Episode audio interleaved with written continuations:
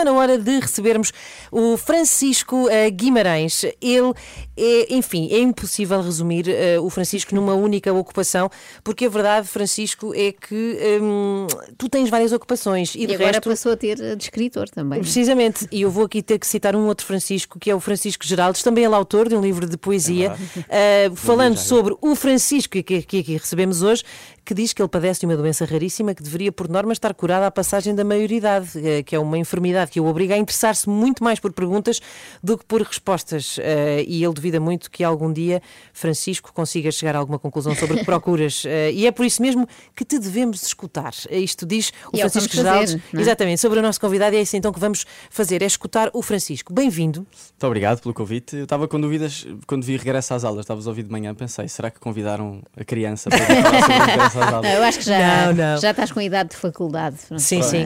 Apesar de teres este título, não é? Que é sempre impactante, do mais jovem treinador, tu vives com medo de que esse recorde seja batido por outra pessoa?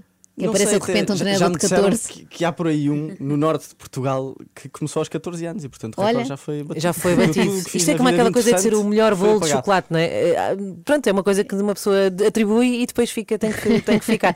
tu és muito jovem, Francisco, quantos anos tens? 24, fiz, fiz este ano 24. E, e falando em, em, primeiro lugar, isto há muita coisa de facto. A tua carreira como treinador começa uh, como e porquê?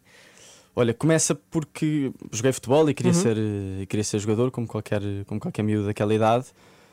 Um, joguei sete anos, mais, coisa, mais ou menos, e, e, percebi depois, a certa altura, que não tinha talento suficiente para, uhum. para ser jogador. Uh, e percebi que, que começava a interessar-me muito mais pelos bastidores do que propriamente um, por jogar. Uhum. E a certa altura surgiu, eu comecei a demonstrar algum interesse para, para os meus treinadores, comecei a perguntar-lhes conselhos, a pedir-lhes conselhos, livros para ler sobre futebol, conferências para ir. Comecei a fazer relatórios de jogo de, de algumas equipas. Lembro de uma aula de português, por exemplo, estar a fazer um relatório do Barcelona, a estar a fazer uma competição qualquer. Um, e de repente surgiu um convite de um ex-treinador meu para ser adjunto dele. Okay. E, e assim tive que fazer a minha primeira grande decisão na vida muito cedo, aos 15 anos e fui e nunca mais parei, exceto agora, que sou um treinador no desemprego. Agora já paraste há, uns, há, uns, há quantos anos estás parado? Estou parado há três, desde que voltei da Índia.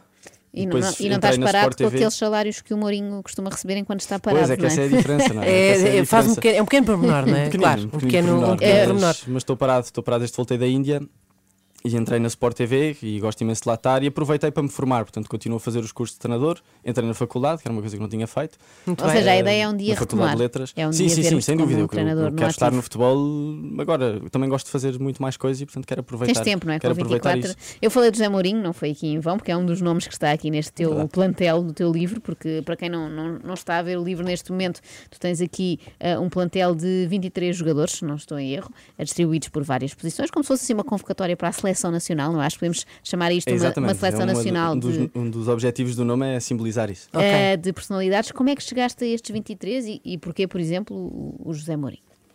Como é que cheguei? Eh, com, com, com base em dois critérios muito simples: admiração pessoal e profissional Uh, e depois a disponibilidade das pessoas. E depois uh, houve ainda um terceiro. É quer dizer que, que há aqueles que tu admiras e que te disseram: não, não vou poder falar consigo. De tudo, há de tudo, não é?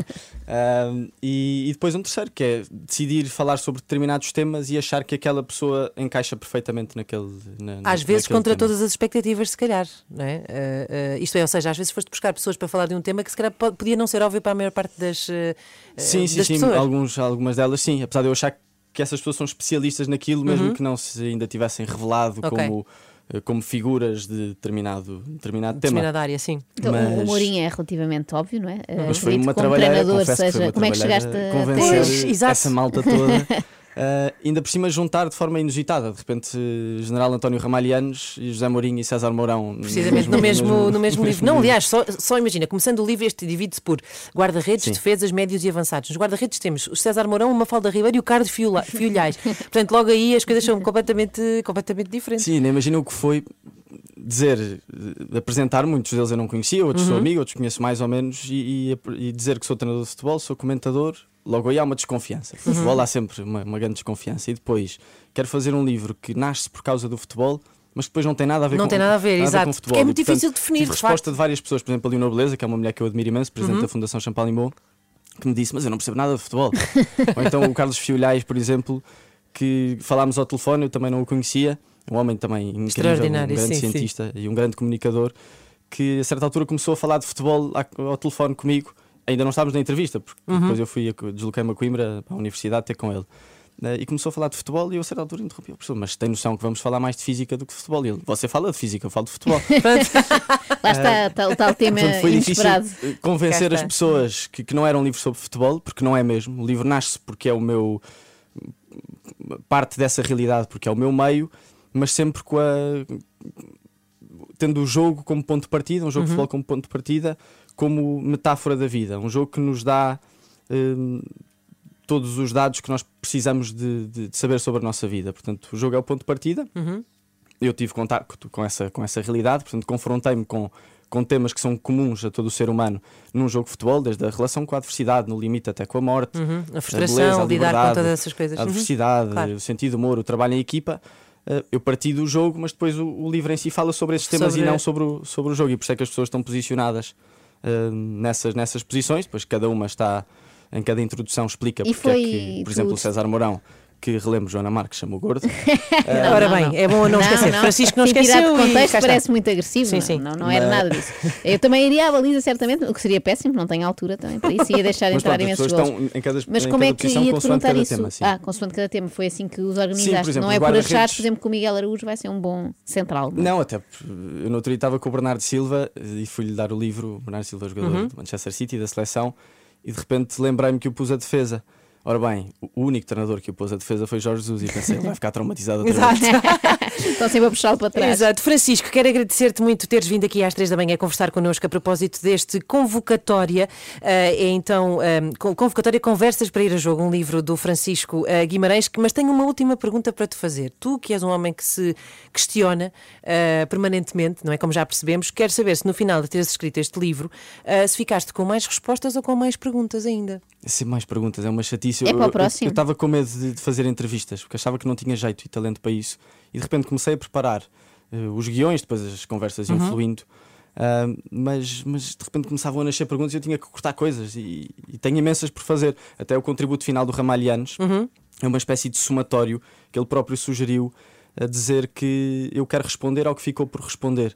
E são quatro perguntas assim mais, mais, mais gerais, gerais mais globais. Uhum mas mesmo assim ficou imensa coisa Muita por coisa. responder e portanto podemos esperar uma segunda convocatória daqui a uns tempos não sei porque eu não quero ofender mais, mais escritores e portanto se calhar fico-me por esse e depois logo se olha a, a Inês fez uma pergunta final eu faço uma finalíssima que é eh, já que tens muitas perguntas eu lanço desta quem é que vai ganhar o campeonato este ano? Uh, como entendido não é o que é que tu agora, esperas não, com o microfone mas, na cabeça mas, da Ana Marques mas como, dizer que era o Porto mas... não não mas eh, não, como sério, entendido quem é que achas que está em melhores condições? Temos que aproveitar que temos aqui um especialista. Eu, eu continuo a achar que o Sporting está um bocadinho acima das Normalmente outras o campeão tem mais facilidade em, em revalidar, não é? Parte um bocadinho à frente. Sim, o campeão parte à frente, não por ter sido campeão, mas porque está mais estável. Uh, por outro lado, há também uma, uma certo, um, uma, um certo desejo de vingança das outras duas, de uma época que correu bastante mal, principalmente ao Benfica, ao Porto mais ou menos. Um, há esse desejo de, de, vingança e são equipas que se prepararam bem. O que eu acho que neste momento olho para o Porto e olho para o Benfica e não vejo tanta estabilidade, tanto no plantel como na estrutura, como no equilíbrio em termos de jogo comparado ao Sporting, mas o Sporting já perdeu pontos também, portanto, acho que eh, nenhuma delas está muito ainda à frente no, na máxima, na máxima forma. Aqui fica. Vamos preparar-nos para o Marquês de Pombal todo Mister escritor, ou um escritor Mister. Francisco, muito obrigada por teres vindo conversar connosco às três da manhã.